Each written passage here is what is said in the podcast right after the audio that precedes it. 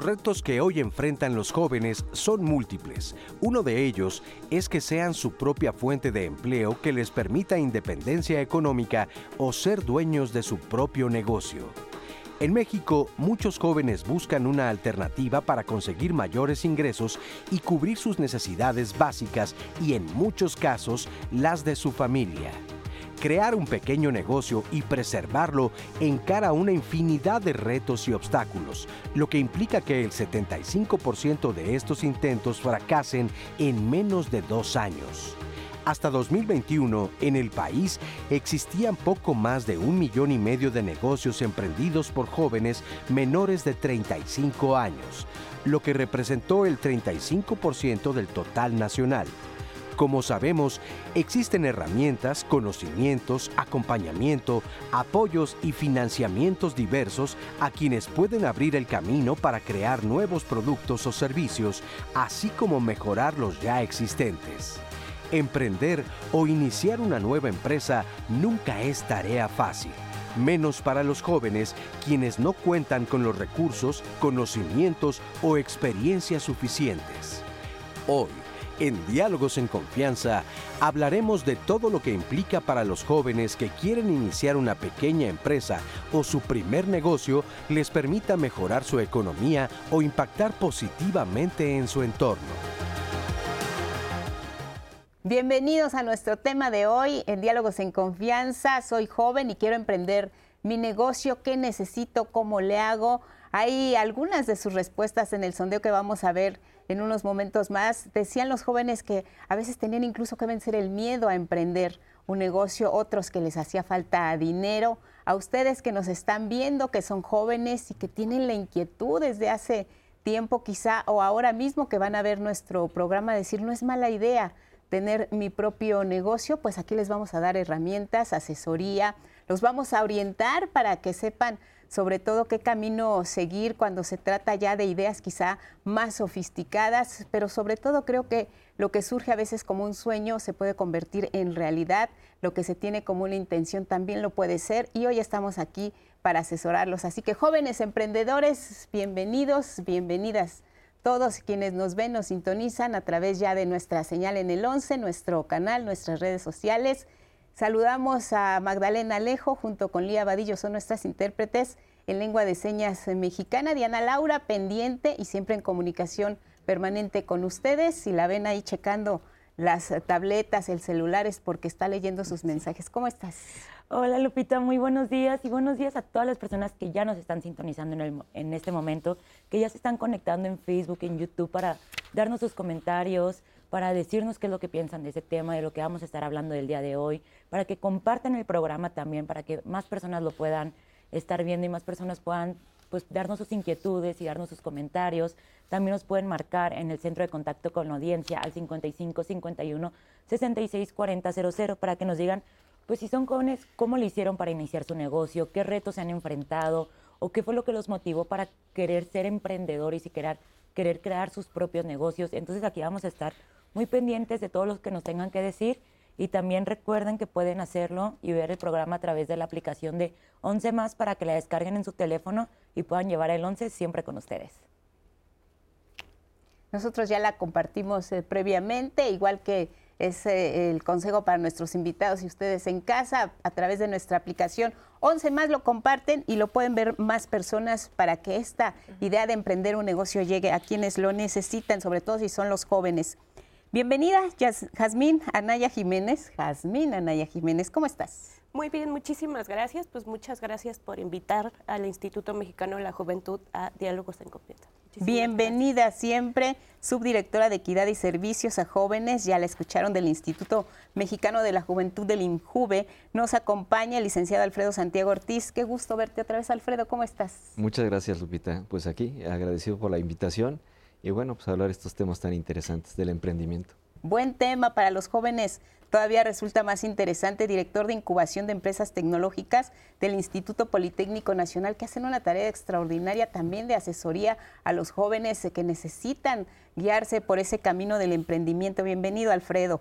Ana Paola Estrada, licenciada jefa de proyectos transversales de la UAM Azcapotzalco. Ana, ¿cómo estás? Muchísimas gracias, muy bien. Muchas gracias Lupita por darnos esta oportunidad a la UAM de estar aquí y qué hermoso tema que podamos ayudar a los jóvenes con asesoría en emprendimiento. ¿Qué son los proyectos transversales, Ana? Proyectos transversales es una jefatura en la cual nos dedicamos, como su nombre lo dice, transversal a poder coadyuvar diferentes áreas dentro de la institución de la unidad Azcapotzalco a la sociedad, a los alumnos y a los egresados. Oye, además la UAM está de fiesta, ¿no? Es nuestro 50 aniversario, en este noviembre es el 50 aniversario de la UAM. Desde este año ya están con las actividades a todo lo que da. Muchas felicidades porque hay muchos egresados de la UAM que están trabajando aquí en Canal 11, orgullosamente también ya politécnicos, o sea que tienen, las, dos, camisetas bien puestas. Jóvenes emprendedores, ¿qué tanto los jóvenes? Primero vamos a hablar un poco de las edades, ¿no? ¿Desde qué edad se considera que uno puede estar en la categoría de joven, por ejemplo, Jazmín? Bueno, a partir de la ley eh, en México, las y los jóvenes son las personas que tienen de 12 a 29 años de edad. de 12 a 29 años de edad, pues marcado En, la, en, la, ley. Ahí está el rango y si hablamos de esos jóvenes emprendedores y quizá un poquito más también que pueden llegar a tener esta intención de ser emprendedores, es cada vez más frecuente que en estos rangos de edad surja la inquietud, la chispa, la necesidad incluso de tener o emprender un negocio. ¿Cómo ves, Alfredo? Sí, claro, pero obviamente pues tenemos que, eh, bueno, los chicos debemos orientarlos más que nada para cubrir necesidades, necesidades que, requiere la sociedad y que sean de impacto social. Entonces, por eso en estas edades que menciona este Jazmín, este, son como que tenemos el mayor porcentaje, pero eso no quiere decir que las, gente, las personas que tengamos 50 o más podamos emprender. Entonces, eh, aquí en la Dirección de Incubación de Empresas Tecnológicas también damos servicios al público externo que se nos acerca para dar asesorías. Ana, ¿qué puede perseguir un joven de esta edad cuando dice, pues quiero tener un negocio o me gustaría, quiero ser emprendedor, quiero ganar mi dinerito? Mira, yo creo que mm, dentro de este rango de edad que comentaba Jazmín de 12 a 29 años, yo creo que muchos dicen, quisiera tener un recurso solamente que yo lo gane, ¿no? A lo mejor que no me lo den mis padres, sino que yo lo pueda ganar y quisiera tener este dinero extra para poder comprar ciertas cosas, ¿no? Pero bien lo dice el licenciado, es un impacto para la sociedad. Y creo que estos jóvenes lo que pueden perseguir es eso, ¿no? Empezarles como a asesorar, empezarles a, dar como esas, esos, esas pautas para que ellos puedan también, aparte de perseguir un recurso extra para ellos, sí, pero que sea para un impacto para la sociedad, que les ayude en ello, ¿no? Eso es, eso es lo importante. Porque a veces también pensamos, eh, no porque sean jóvenes, no tienen responsabilidades. Claro. Y los jóvenes cada vez también tienen más responsabilidades. Incluso hay quienes eh, son cabeza de familia o el único ingreso de una familia. Sí, bueno, yo justo pienso que eh, el tema de emprender también tiene que ver con procesos transicionales. Claro. Que muchas veces no se trata de que una persona vaya a dedicarse como toda la vida al emprendimiento, pero que finalmente hay una crisis ¿no? Un, momento de crisis donde tiene que emprender un negocio para poder conseguir los recursos necesarios para la supervivencia, ¿no? Y entonces hay que entender también cómo esos procesos, cómo acompañamos esos procesos con los jóvenes, ¿no? Como un emprendimiento sí puede ser un proceso transicional, pero también cómo se vuelve un proyecto de vida. Entonces, cómo acompañamos a los jóvenes a vivir el emprendimiento como un proyecto de vida. Y, y lo acabas de mencionar, también puede surgir por una necesidad y lo vimos recientemente con la pandemia, muchas personas que por disponer a veces del tiempo, porque se quedaron sin trabajo, porque pues decían, ¿qué más hago? Estoy aquí en, mi casa y pues no sé para dónde hacerle. Y creo que los jóvenes empezaron a detonar, si no, esa, ese potencial que ellos tienen, quizá aportando incluso la idea para, para emprender un negocio a nivel familia, a nivel este, comunidad, no sé, también fueron clave importante. Sí, bueno, es una clave importante, pero también yo creo que descubrieron sus pasiones, sus habilidades, y entonces ahí este, surge la idea de negocio. Y obviamente pues ahí este, empieza esa, esa chispa, esa creatividad. ¿no? Eh, eh, en, esa comunidad ¿no? estudiantil e inclusive bueno eh, gente que quiere cubrir este otro tipo de ingreso ¿no? tenemos el sondeo que les platicaba al inicio del programa. En redes les hicimos una pregunta muy específica y les agradecemos mucho de verdad que siempre participen, se sumen al programa. Si eres joven y has deseado iniciar tu propio negocio, ¿qué te ha faltado para dar el primer paso? Aquí sus respuestas. Al preguntar en nuestras redes sociales, si eres joven y has deseado iniciar tu propio negocio, ¿qué te ha faltado para dar el primer paso? Estos fueron algunos de los comentarios que recibimos. Ferni Cortés, tengo ideas y me emociona al principio, después me invade el temor a que no funcione y perder el capital que invertí. Andrea Mazariegos, inyección de capital, seguridad en mí misma y vencer mis miedos. Paco Lugo, el dinero para invertir. David Marmolejo, aceptar que puede perderse todo, pero puede ganarse mucha experiencia. Angie Acosta, valor, confiar en mí misma. Eric Licea, arriesgarme y tener una buena asesoría para ello. Gamaliel Daza Estrada. Seguridad y confianza, así como creer que puedo. Eso me ha detenido. Israel Romo Díaz. Tras la pandemia, por la falta de empleo, emprendí con mi pareja un negocio de nieves artesanales en la calle. El primer paso que considero que enfrenté fue vencer la pena y el miedo. Hoy vamos más en grande. Queremos abrir una paletería y nevería. Nos falta capital, pero vamos por más. Salma Quijano. Información sobre todo en cómo saber invertir en tu negocio y creo que la que hay es muy confusa. Utilizan muchos conceptos técnicos que no son fáciles de digerir, sobre todo si uno no tiene gran conocimiento en el tema y quiere aprender. De igual manera, me he dado cuenta que los negocios ahora son más en línea, por lo que una de las cosas que también se necesita saber son temas como el marketing, logística, costos, etc.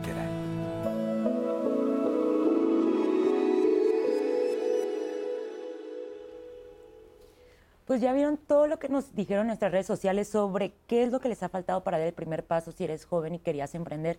Les invito a que ustedes también nos digan ¿Qué es lo que les ha faltado para dar este primer paso, para poder crear su negocio, para querer, pues, darse la oportunidad de mejorar su economía si eres joven, si eres, este, si buscas emprender? Estamos, recuerden que estamos en Facebook y estamos en YouTube. Les invito a que nos compartan sus experiencias y a que nos escriban.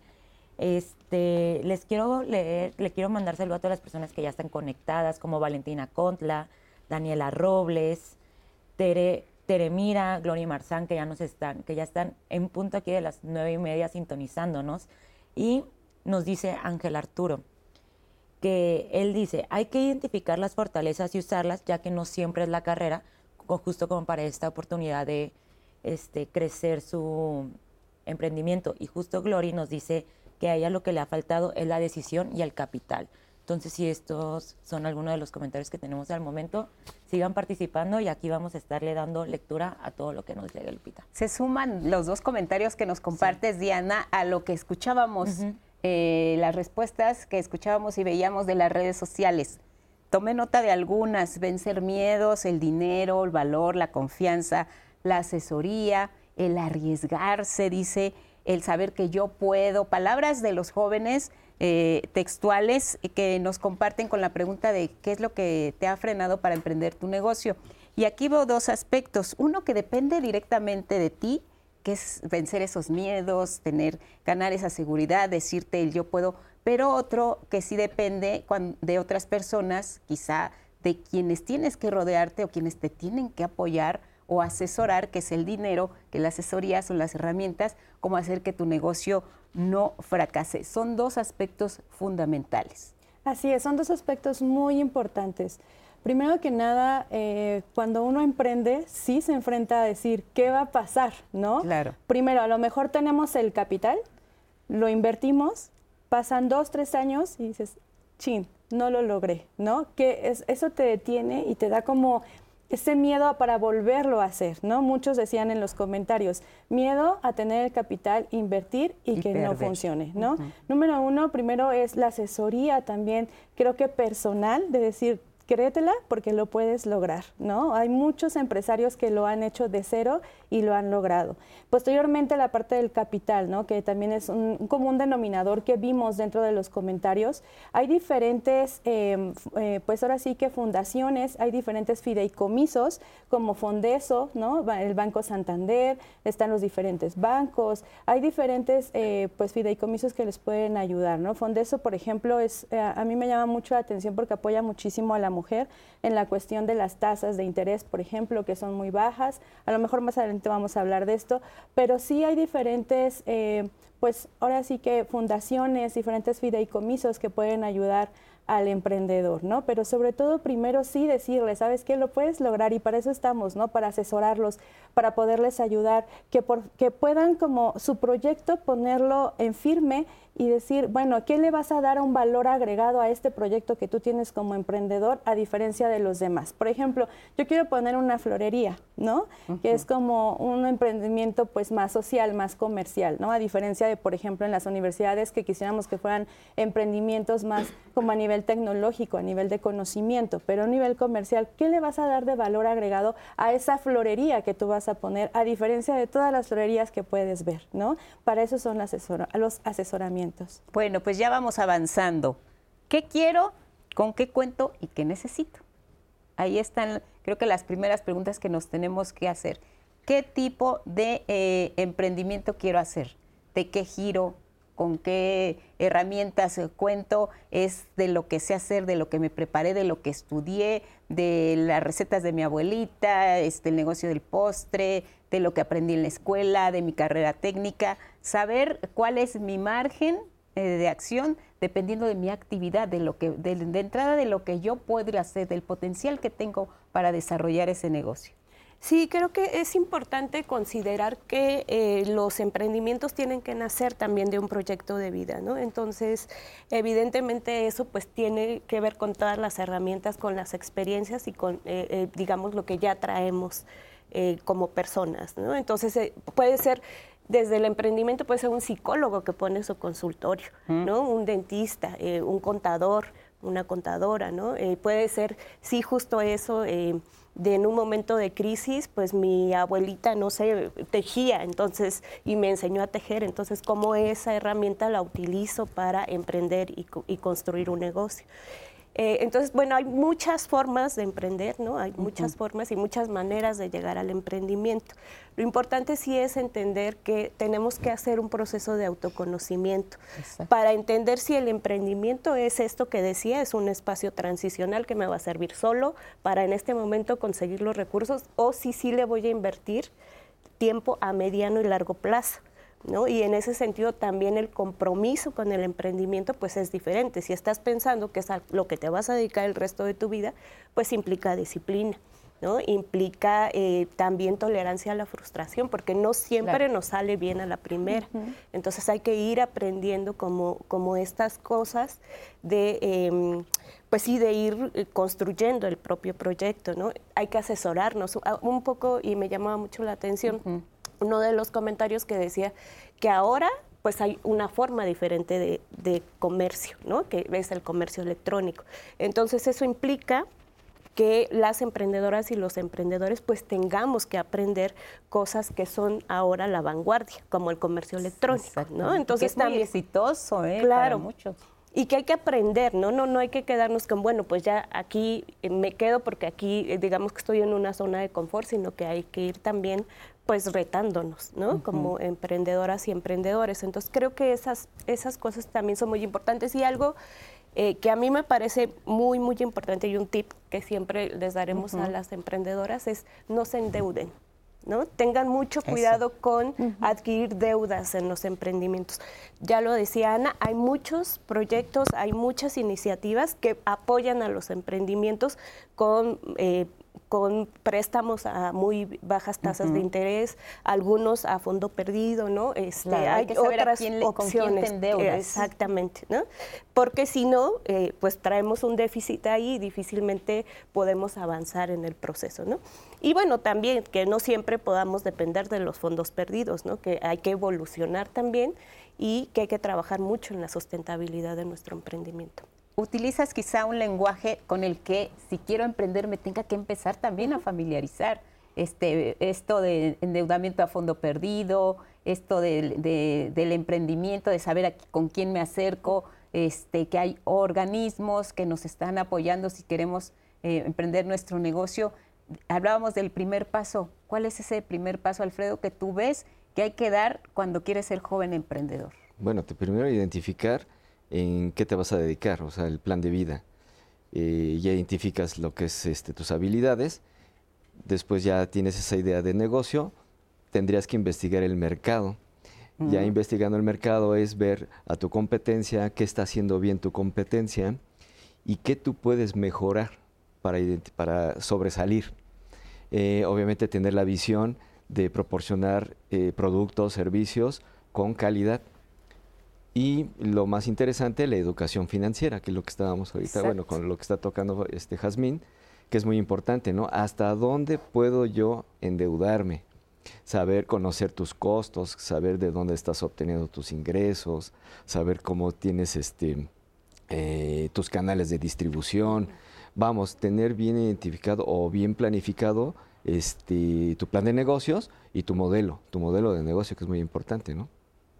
Sería Estamos, como eh, y, y, los oigo eh, hablar y digo, ay, pues el tema es serio, ¿eh? O sea, no es que quiero poner una tiendita y trueno los dedos y ya tengo mi tiendita y trueno los dedos y ya todo se me da y trueno los dedos y gano y sigo ganando y, y ahí está la paciencia y ahí está la asesoría y ahí está el, el conocimiento financiero. O sea, hay que dedicarle tiempo, pensar realmente si lo quiero ver como un proyecto de vida, eh, o igual si lo quiero ver como algo que me ayude un poco a salir del paso y enfrentar una situación inesperada. Bueno, pues entonces estamos eh, conscientes de que el momento ideal pues puede ser cualquiera y la necesidad puede ser cualquiera, pero sí creo que hay que tomárselo muy en serio y sí pensar bien que puede ser incluso mi modus vivendi o puede ser algo que en este momento me ayude para tener ingresos extra para pagarme incluso mis estudios, ¿no? Así es. Muchas Muy claro el panorama. Sí, claro. Muchas veces tienen un trabajo tal vez fijo y también tienen esta parte del emprendimiento, ¿no? Eso lo vemos muchas veces con las amas de casa, ¿no? Como decíamos, no tan solo en los jóvenes, sino también la gente adulta también lo hace, las amas de casa también lo hacen. Hay muchas mujeres que también emprenden de esa manera, eh, igual los hombres, ¿no? Y jóvenes también, como decíamos hace rato, ¿no? Lo que tú mencionabas, Lupita, hay veces que son cabeza de hogar y que tienen que hacerlo, tener su trabajo estable, más aparte un emprendimiento en el cual ellos puedan aportar un poquito más de recursos y también, ¿por qué no? Esa pasión que tienes por lo que te gusta y por lo que dices, yo quiero emprender por ello porque me gusta esto y también quiero hacerlo, ¿no? Entonces también puede ser eso, nuestro modus operandi y, y que vivimos así o algo extra que te puede ayudar también a dar un recurso más para tu familia o para ti. Y además el emprendimiento no tiene que ser a solas, ¿no? O sea, puedo ser un joven, pero puedo tener a mi pareja, puedo emprenderlo con mi papá, puedo emprenderlo con alguien que también tenga la misma inquietud y la misma idea. Es eh, tejer estas redes que nos pueden servir de apoyo para ser emprendedores, ¿no? Sí, y creo que también es importante considerar que eh, cuando uno emprende, también eh, el emprendimiento beneficia y puede beneficiar no solo a la familia, incluso a la comunidad, ¿no? Y hay muchas y muchos emprendedores que lo hacen también por beneficiar a su comunidad, no solo por el beneficio personal de obtener un ingreso. Eh, hay muchos emprendimientos, y eso también es importante decirlo, que están, eh, que sí, si bien generan recursos, también van dirigidos a lo comunitario, al beneficio social. ¿No? Y que implica, hay comedores comunitarios, por ejemplo, que finalmente benefician a la comunidad, ¿no? Hay cooperativas que benefician a una comunidad y creo que eso también es importante decirlo, ¿no? Y también es importante impulsarlo. No necesariamente uno emprende para hacerse rico o rica, ¿no? Sino para, sí, cubrir las necesidades que, que uno tiene, pero también para mejorar las condiciones de vida de las personas que están a nuestro alrededor y también para reconstruir el tejido social y también para disminuir la violencia y también para promover la cultura, ¿no? Entonces hay muchas formas de emprender, no solo esta parte eh, que está dirigida a lo económico. Bien, pues nos vamos a ir a la pausa agradeciéndole su participación. Regresamos para conocer en voz de Diana sus comentarios y también eh, pues decirles que está nuestra aplicación 11 más y que seguimos después de la pausa. Es breve ser joven y ser emprendedor. Volvemos.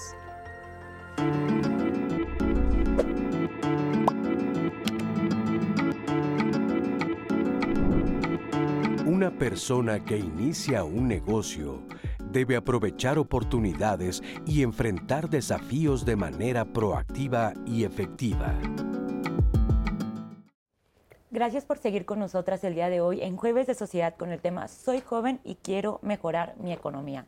Entonces, yo les invito a que si son jóvenes y quieren mejorar su economía, nos escriban en nuestras redes sociales y participen con nosotras para mejorar este diálogo con nuestros especialistas que tenemos aquí el día de hoy y nos digan sus experiencias, qué retos se han enfrentado, qué es lo que están buscando al, al querer emprender un negocio.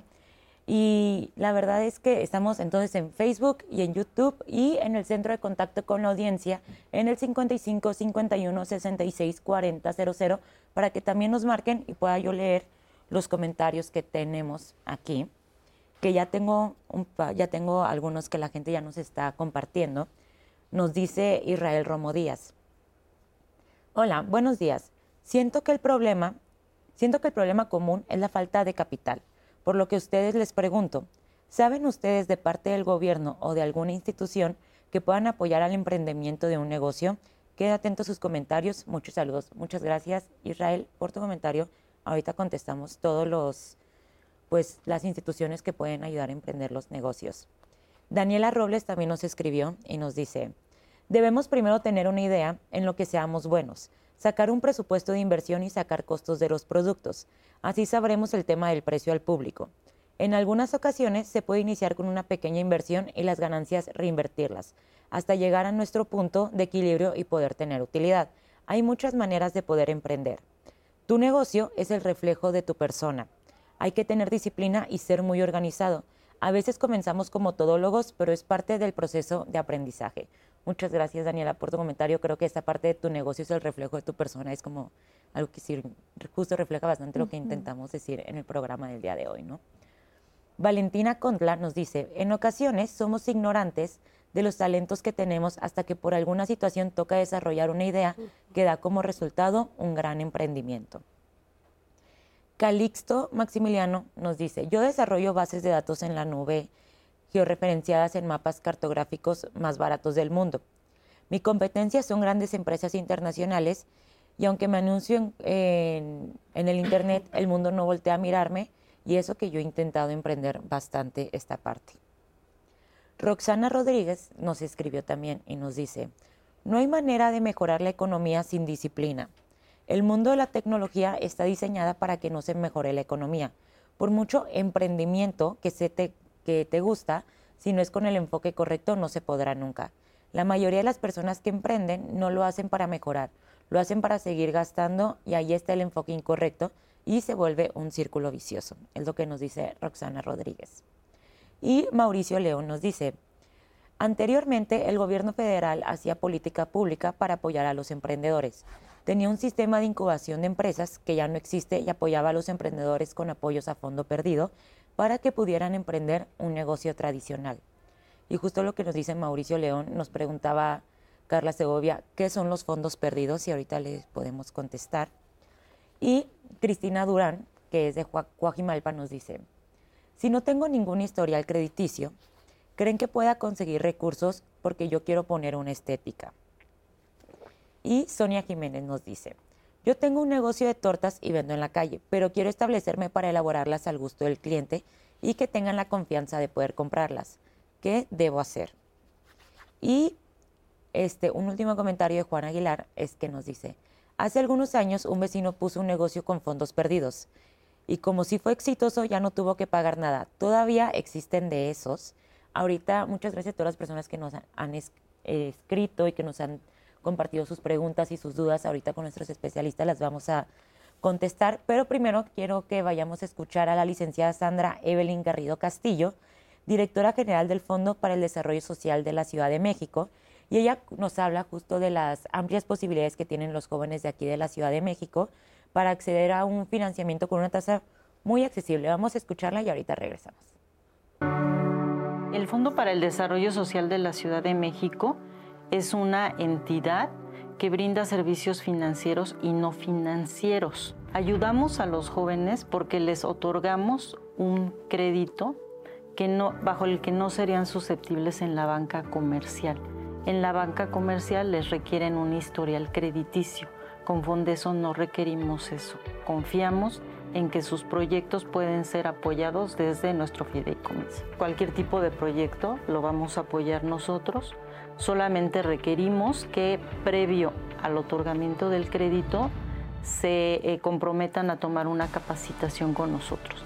La intención es que ocupen el crédito de la manera más adecuada y que éste se convierta en una solución para sus ideas de negocio y no en un problema. El Fondeso eh, tiene varias alianzas con algunas instituciones educativas o con expertos que van encaminando hacia estos proyectos de emprendimiento a que tengan éxito. ¿De qué forma? Damos asistencia personalizada para que los jóvenes justamente sepan cuál es la ubicación más adecuada para sus negocios. Eh, se les va guiando para la elaboración de planes de negocios, algunos talleres de administración, de eh, ventas en línea. Nosotros tenemos una vinculación permanente con instituciones educativas públicas y privadas, como la UNAM, como el Politécnico, la UAM y algunas otras instituciones, eh, pero trabajamos por medio de sus incubadoras, que son quienes justamente nos invitan a darles capacitación y a ofrecerles pues pláticas sobre los servicios que estamos otorgando. Nosotros tenemos distintos niveles de crédito van desde los 3 mil pesos hasta el medio millón de pesos. Cada nivel de crédito va a ser acorde a las necesidades de la empresa. Eh, obviamente el monto más bajo será para quien va iniciando y ya a partir de los, eh, digamos, 100 mil pesos en adelante para quien ya justamente tiene una MIPYME y quiere utilizar su crédito en otro tipo de actividades que pueden ser la, expansión, la certificación, acudir a eventos internacionales. Pensamos que estamos en alrededor de un 70% de éxito en muchos de los negocios que hemos impulsado. Yo invito a todos los jóvenes de la Ciudad de México a que identifiquen qué es lo que les gusta hacer, qué es lo que les apasiona y en qué se consideran que son muy buenos. Si saben guisar, si saben preparar muy buenos pasteles, si les gusta pintar, que se acerquen con nosotros y nosotros les podemos guiar hacia la definición de un nuevo emprendimiento, que se acerquen también a los módulos que tenemos en las 16 alcaldías de la ciudad.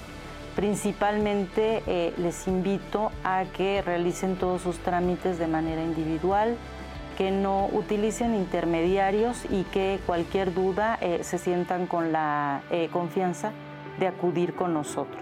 Todos los emprendimientos son susceptibles de fracasar en el primer año, pero si tú te vences a la primera, creo que ese es el, el principal obstáculo. Hay que aprender que puede irte mal, pero hay que irte preparando para lo que venga que siempre va a ser mejor. Sandra Evelyn Garrido nos deja con este mensaje, lo que venga siempre va a ser mejor, porque además retoma varios aspectos de lo que ustedes nos han compartido. Me llama la atención eh, fracasar en el primer año. Cuando escuchamos esa palabra de ella, tú dijimos, sí, no, ¿cómo estoy destinado al fracaso? No, por favor, si ya me estaba yo animando a tener mi negocio. Lo primero que sería importante es, creo que recuperar eh, la institución Fondeso. Ahí está una alternativa. El Fondo para el Desarrollo Social, estamos hablando aquí en la Ciudad de México, ahorita nos dice si Injuve tiene otras formas de apoyar, pero ahí está, si están, son jóvenes, quieren emprender y están en la Ciudad de México, Fondeso, desde 3 mil a medio millón de acuerdo con el giro y ya el, el negocio, el emprendimiento que se esté teniendo échenle ojo a la página de Fondeso si necesitan esta parte del emprendimiento que tiene que ver con el capital. Evelyn, Sandra Evelyn también nos habló de la vinculación que hay con las instituciones de carácter público y citó las universidades. En este caso, Alfredo, las incubadoras. ¿Cómo funciona esta parte de las incubadoras eh, de las empresas tecnológicas para apoyar a un joven emprendedor? ¿Cómo es este, con esta conexión? Este, la conexión es eh, prácticamente nosotros tener un, que ya tengan un prototipo, que ya esté probado en el mercado, e inclusive eh, ya eh, que tengan ya bien conformada su sociedad, e inclusive ya también la protección intelectual, ya sea en el INPI o en la parte de indautor. Estamos hablando de proyectos tecnológicos. Tecnológicos. ¿Un ejemplo cuál sería? Mm, tenemos un ejemplo, ahorita tenemos una rodilla policéntrica, se llama, este, que se, ahorita se está haciendo las pruebas, eh, digamos, este, tanto de salud, para que, digo, funcione bien en, el humano, ¿no? Claro. Traemos, este, hay un caso de éxito que, que, ahorita ya está este, comercializándose, es de un casquito eh, para los bebés cuando nacen, no todos los bebés tienen su, cráneo este, simétrico y el casquito les ayuda a, este, a que tengan esa simetría correcta. Y bueno, ese es un caso de éxito y bueno, fue incubado aquí en la, bueno, cuando era el centro de incubación y ahora es dirección de incubación. Y estamos hablando de proyectos de jóvenes ah. estudiantes sí, fueron del Politécnico. Fueron estudiantes, fueron apoyados por nosotros, por los consultores, este, tanto capacitación y obviamente el acercamiento con estos, este tipo de fondos. ¿no? ¿Y de qué carreras, por ejemplo? Eh, bueno, es, es, que ahí son este, multifacéticos porque se hacen llegar tanto de ESCA para las cuestiones administrativas, eh, ingeniería, arquitectura, SCOM, entonces estamos hablando que es este multidisciplinario. Entonces lo que vemos es que eh, desde siendo estudiante, dependiendo de tu actividad, de tu profesión, de lo que hayas elegido, puedes ser un joven emprendedor. Ahí está la, clave. No te tienes que esperar a terminar tu carrera, eh, a, hacer tu proceso de titulación, sino que desde ya tu misma eh, academia te está vinculando con lo que puede ser el negocio de tu vida o tu sostén familiar, personal, en fin. Ahí está vinculación. Los jóvenes los buscan, ustedes les ofrecen la asesoría ¿Cómo es esta parte? Eh, bueno, nosotros tenemos ahorita, de hecho ahorita estamos haciendo un, proceso de, difusión eh, de nuestros servicios, yendo a todas las unidades politécnicas, en este caso media superior y superior. Este, en media superior estamos viendo que se están inclinando más en cuestiones de de negocios tradicionales, ¿no? de, venta, ¿no? de, comida, de, eh, lápices, eh, como papelería. ¿no? Pero lo que es este superior, que es donde nosotros también hacemos un poquito más este, de énfasis, ahí, ahí encontramos toda la parte tecnológica, UPITA, SCOM, porque ahí pues estamos viendo que pudieran salir las, las startups, ¿no? O sea, las, que tienen eh, un crecimiento exponencial, ¿no? En SCOM, pues obviamente tenemos ahí la parte de, telecomunicaciones, entonces, mm, digamos, ahí está lo tecnológico, ¿no? Es cómo se acercan los chicos, ahorita por la parte de, difusión, ¿no? Ya, ya, sea que lleven este, su prototipo, su idea, y de acuerdo a su idea, pues les hacemos toda una estructuración, todo un plan de trabajo. Cuando ya trae el prototipo, pues ya estamos viendo que haga todo el pivoteo en el mercado, investigación, y ahí sí ya prácticamente le damos, este, eh, ya traen esas habilidades blandas un poquito ya más fuertes. Y, para animarlos, digamos, de los que llegan así, prácticamente, nada más tengo la idea. Ah, Échenme la mano. Sí, obviamente hay ideas que este, pueden ser muy locas, Sí, claro, de ahí pueden partir los grandes proyectos. Este, pero, y vienen tan muy entusiasmados que lo, principal es decimos, ya investigaste que esto se está haciendo, y pues desafortunadamente me dicen, no, no, pues se me ocurrió y aquí lo traigo. Bueno, les ayudamos a hacer esa investigación. Se lo hacemos a través de, unas ventanas tecnológicas que tenemos en, en Tecnópoli. Eh, a nivel mundial, si se está haciendo eso, esa idea que trae él. Cuando no, entonces empezamos a hacer este, este, esta planificación. Pero luego sí traen muchas ideas, pero ya se están haciendo en el mundo. Claro. Y obviamente hay, hay, algunas cosas que hacen los chicos. Tienen sus ahorros, el capital, empiezan a, hacer estas inversiones y es cuando se, pues, se, pierde. Es el riesgo, eso, esos son los contras que tenemos, ¿no? No haber investigado de primera instancia si esa idea ya se estaba llevando a cabo en el mundo. Pues vamos, vamos a seguir sobre el tema porque es bien interesante. Vamos a seguir hablando de cómo se conectan con esta idea, los que ya tienen tan solo la idea o los que ya incluso tienen, como lo dices, el proyecto en, mano.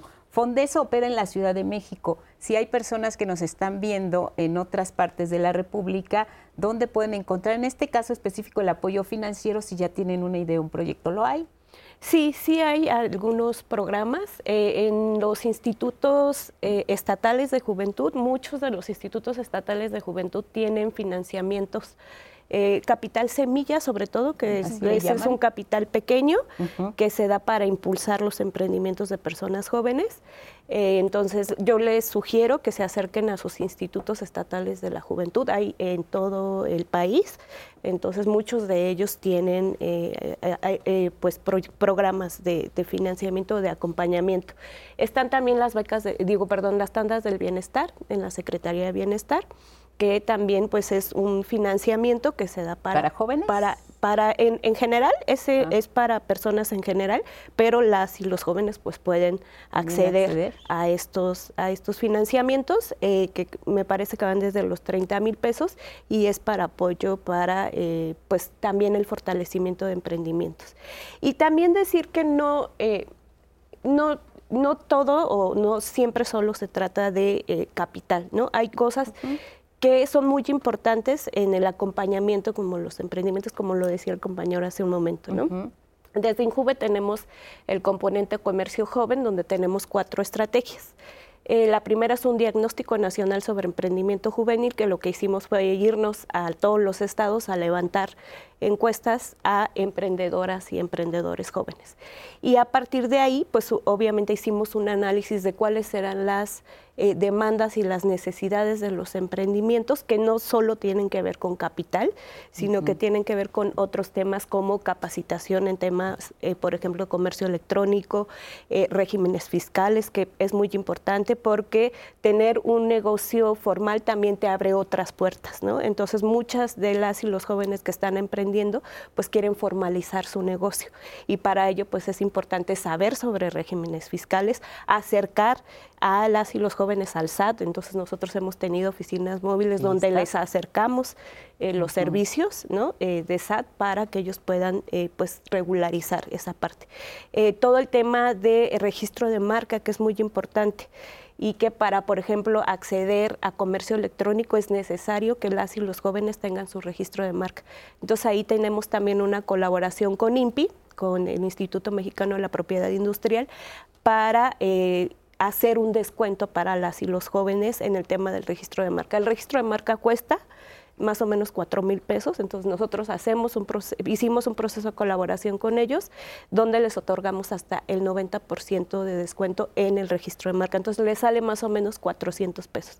Evidentemente no garantizamos que les den el registro de marca porque es un proceso, es todo un proceso, pero bueno, conseguimos ese descuento y vemos con ellos el acompañamiento para que puedan conseguirlo.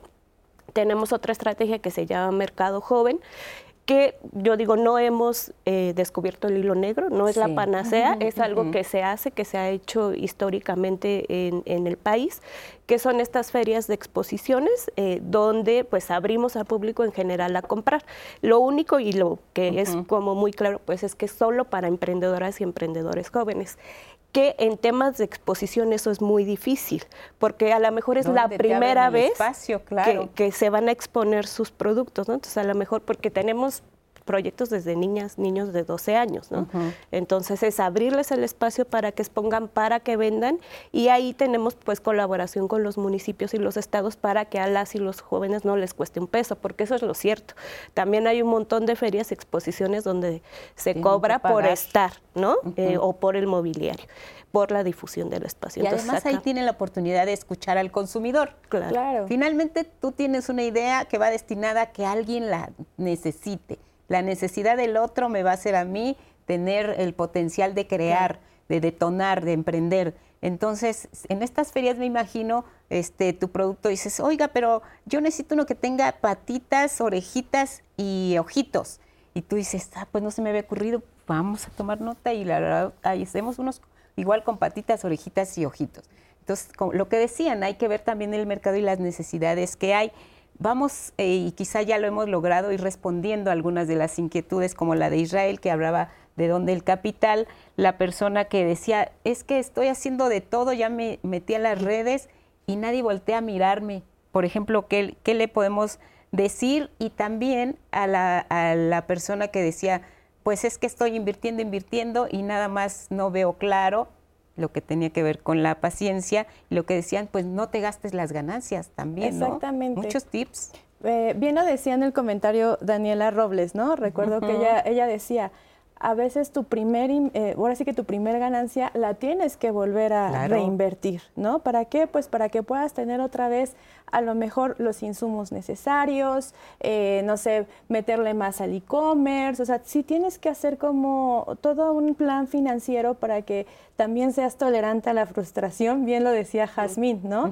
Porque muchas veces sí lo decían, a la primera no te va a salir, o el primer año, lo que decíamos hace rato, ¿no? Sí, Qué frustrante es que a lo mejor al primer año pueda fracasar, pero tienes que ser tolerante a ello. ¿Por qué? Porque pues va a pasar o a lo mejor no pasa, ¿no? Pero si tú tienes unas finanzas sanas, si tú puedes ir a un asesoramiento como lo tiene el INJUVE, por ejemplo, como lo tiene Proempleo. Proempleo tiene un taller que se llama Taller de Emprende, donde ahí te, tú presentas tu proyecto o de cero o tienes un proyecto ya un poco establecido.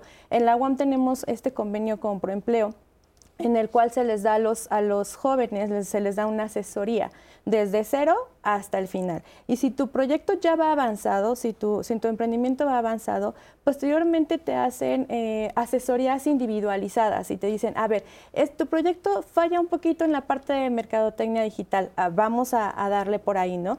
Y un asesor de preempleo uno a uno está con el emprendedor y le está dando asesoría para que pueda pues ver cuáles son sus fallas, cuáles son sus oportunidades, cuáles son sus errores. Eso es muy importante, ¿no? Que también tengas esa asesoría, esas finanzas sanas y el que nos dice, ¿no? De por qué no voltean a verme, era lo que yo decía hace un momento, ¿no? En, en, el inicio. A veces tenemos que ver qué es el valor agregado que tú tienes para darle a las demás personas. Bien lo decías, Lupita, la retroalimentación de cliente a emprendedor, ¿no? Este, yo quiero algo con, con ojitos, algo con patitas, ¿Qué es eso que yo voy a darle extra o algo diferente? A lo mejor puedo ser autosustentable, a lo mejor puedo irme más como hacia la parte ecológica.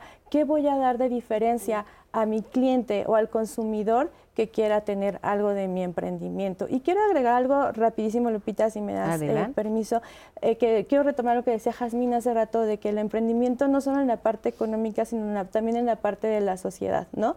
El emprender sale de ello, de una necesidad de la sociedad. Y en la UAM, por ejemplo, hay un programa con el cual estamos vinculados que se llama Hold Price.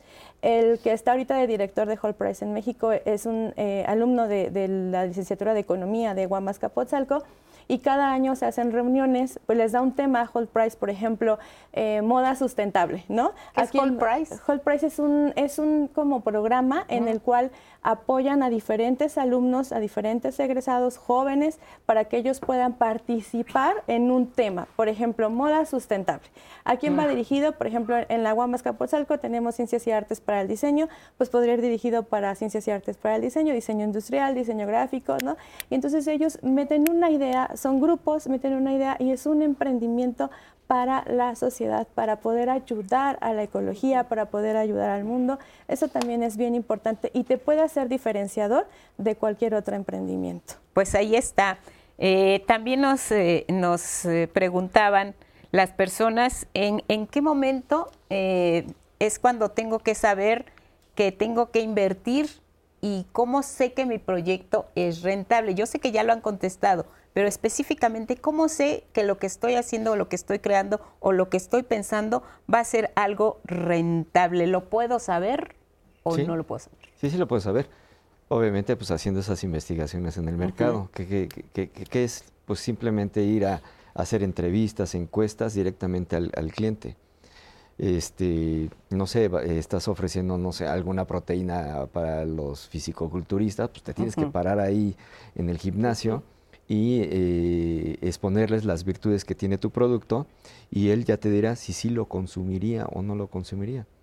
Dependiendo de ese tipo de respuestas, pues ya te daría la oportunidad de cambiar, eh, digamos, algunas especificaciones de ese mismo producto. Como ejemplo, ¿no?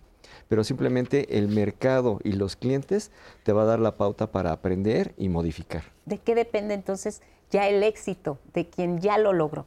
¿De qué dependió? Ah, que no se quedó con ese mismo, o sea, ese, ese producto, si tuvo éxito, va a tener una curva, ¿no? Ahí tendrías que, ya cuando veas que va esa decadencia de ese producto, tenías que innovar, o sea, tienes que innovar sobre ese mismo producto, cambiarle algo, darle otro valor, como, como mencionaba, ¿no? Darle otro valor extra. Veía el ejemplo en internet, en las redes, donde se oferta de todo, lo que quieras, lo buscas, lo encuentras y alguien, y hay alguien que te lo vende, que eso también es lo maravilloso. Era una pastelería. La persona decía, yo abrí mi pastelería y estoy ofreciendo pasteles para toda ocasión. Llegó el momento en el que, como bien dices, te quedas aquí, ya no ves como que resultados, no ves ganancias. Dice, ¿qué tengo que hacer? Pues empiezas a pensar cómo le haces para seguir vendiendo y obteniendo ganancias y dijo, los voy a vender en pedacitos. Ya no voy a vender el pastel entero para solo los 15 años, porque pues, no todos los días se cumplen 15 años, o sí, quién sabe, y venden si me compran, quién sabe, ¿no? Entonces empezó a partir los pasteles y dijo, ahora te puedo vender una rebanada de este, y entonces del mismo producto vio la manera de que ahora partiendo el pastel podía seguir vendiendo. Entonces es estar constantemente ideando, creando y pensando. Les queremos agradecer mucho su participación. Vamos a regresar, Diana, contigo para conocer eh, más llamadas y más inquietudes en nuestro panel de hoy en Diálogos, Jóvenes Emprendedores. Volvemos.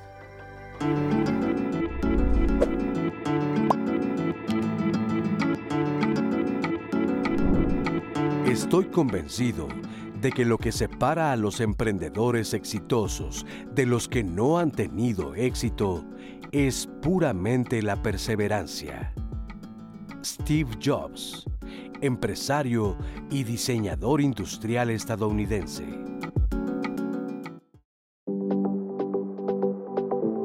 a pesar de que pudiera parecer un cliché, sí hay características que los distinguen de, digamos, de otros estudiantes. Una es la curiosidad. Son personas que intelectualmente están curiosas por resolver problemas, eh, no tienen una conciencia social donde ven que hay un problema importante en su sociedad y buscan ser agentes de cambio. Y la tercera es justo que son personas que están enfocadas a la acción. Es decir, yo noto que hay una problemática en mi sociedad o en mi comunidad y siento esa responsabilidad o esas ganas de hacer algo para cambiarlo de forma que independientemente del reto, eh, emprendimiento, ellos tienen esa eh, madera o esas características que los van a hacer exitosos en estos emprendimientos. Y un cuarto importante es una tolerancia a la ambigüedad o esta incertidumbre, a saber que el proceso de emprender puede ser muy, muy variado y ellos tienen esa capacidad de vivir con esto. Es uno de los mitos más eh, arraigados en que si no se tiene dinero no se puede emprender. Sin embargo, en la práctica vemos que realmente esa no es la razón de que no se pueda emprender o de que no se tenga éxito en un emprendimiento. Cuando se tiene un modelo de negocio sólido que está validado en el mercado, los mismos clientes fungen como esos primeros donantes o esos fondos, ¿no? De modo que eh, los americanos denominan este proceso bootstrapping, es decir, que con mis primeros clientes puedo empezar a fondear mi propio negocio. Hay estrategias que enseñamos a nuestros alumnos donde se hacen negociaciones para recibir pagos por adelantado, eh, para empezar a fondearse ellos mismos e ir contra la corriente que tradicionalmente busca tener clientes corporativos muy grandes, los cuales desafortunadamente se fondean con las pymes en México. Nosotros ahora estamos empezando a crear un equipo eh, de venture capital, es decir, de capital de riesgo, donde eh, se hará todo ese proceso de buscar un sistema en el cual, con el cual los alumnos puedan fondear sus negocios y puedan pues llevarlos a la, a la práctica. El fracaso o no tener la respuesta correcta es mal visto. Sin embargo, el camino del emprendimiento es todo lo opuesto. Eh, la primera versión que, que hagamos de un emprendimiento es 90% probable que, no va a funcionar. Sin embargo, les enseñamos que la resiliencia, el estar abiertos al cambio y a experimentar es lo que les va a permitir el éxito. Primero los llevamos a explicarles cómo es este camino, motivarlos y tener esta curiosidad donde ellos quieran saber más y aprender más. Eh, después les damos los conocimientos básicos para que ellos puedan crear un modelo de negocios exitoso y después hacemos un seguimiento de qué ha pasado con esos proyectos que ellos diseñan. Finalmente no se trata solo de diseñar un modelo de negocio, sino que eso se lleve a la práctica. Y a través de la experimentación se hacen pruebas en el mercado, pero lo que nosotros les enseñamos es que la prueba más grande de que un modelo de negocio es exitoso es cuando una persona, un cliente, está dispuesto a pagar por él. Muchas gracias a Olivia Calderón, coordinadora de emprendimiento en el TEC de Monterrey CDMX por esta entrevista. Muchas gracias a ustedes que nos siguen sintonizando y que nos siguen dando sus comentarios y que siguen participando en nuestras redes sociales. Les invito a que sigan haciéndolo, a que nos marquen al centro de contacto con la audiencia al 55 51 66 40 00 para que nos den pues, todos los comentarios y preguntas que tengan al respecto de este tema. Y en Facebook y en YouTube también estamos, no lo olviden. Y este y tengo varios comentarios y preguntas, entonces, para darle lectura. Lilia Galiza nos dice, yo desde muy joven y siendo estudiante emprendí un negocio. Los resultados siempre han sido muy favorables, da un crecimiento personal y económico. Querer es por poder, nos dice Lilia Galicia. Nos dice este, Maya Quijano, yo soy muy afortunada de vivir de mi emprendimiento. La perseverancia y el amor por lo que hago ha sido la clave. Muchas gracias, Maya, por tu comentario. Joana Hernández, es increíble darte cuenta que a través de emprender te das cuenta de lo capaz que eres y de todo lo que puedes lograr por ti mismo. A.R. Madagi nos dice, a veces la sociedad piensa que los emprendedores sueñan muy alto y que deberían ser empleados como los demás. Pero yo creo que perseguir tu propio proyecto es un acto valiente porque requiere paciencia y constancia. Nos dice Julián Romero, el registro de marca y el tema fiscal es un proceso indispensable para cualquier emprendimiento que estábamos mencionando el bloque pasado. Y con respecto al comentario de Julián, nos pregunta Gloria Peña si le podemos contestar que si más o menos cuánto tiempo dura el registro de marca y poder lograr tener tu emprendimiento. Jazmín, ¿qué le podemos decir sobre eso? Sí, el registro de marca es un proceso que dura más o menos seis meses. Lo primero que hacemos es una solicitud de registro de marca donde, como les decía, se tiene que pagar por la investigación que el INPI tiene que desarrollar para saber si eh, la marca no ha sido utilizada, si los componentes de la marca eh, pues no, no tienen problemas de uso de autor eh, y bueno, eh, INPI hace todo, hace todo este proceso de investigación y le lleva más o menos de cuatro a seis meses. Entonces, una vez que nosotros hacemos nuestra solicitud, tiene, tiene que pasar este proceso y ya INPI determina si nuestra marca es viable, si no está siendo utilizada y si no la puede, ya nos la puede apropiar, ¿no? Y en caso de que no, nos hace recomendaciones. Perfecto. Y también para ti, Jasmine, porque nos pregunta Mauricio León que si cuál es el rango de edades para aplicar lo que hace el INJUVE. De los 15 a los 29 años de edad. Para el caso de comercio joven, específicamente a partir de los 15 podemos desarrollarles. Les pido que sigan nuestras redes, así nos pueden poner INJUVE MX y ahí nos van a eh, contactar, nos mandan un mensajito y pues les contestamos. Perfecto. Y nos han marcado y nos preguntó Jorge Terán, y Sofía Ortiz también como si todos los programas de financiamiento que han dicho y los que estamos viendo ahí en las entrevistas, si también aplican para personas adultas mayores o solo son para jóvenes.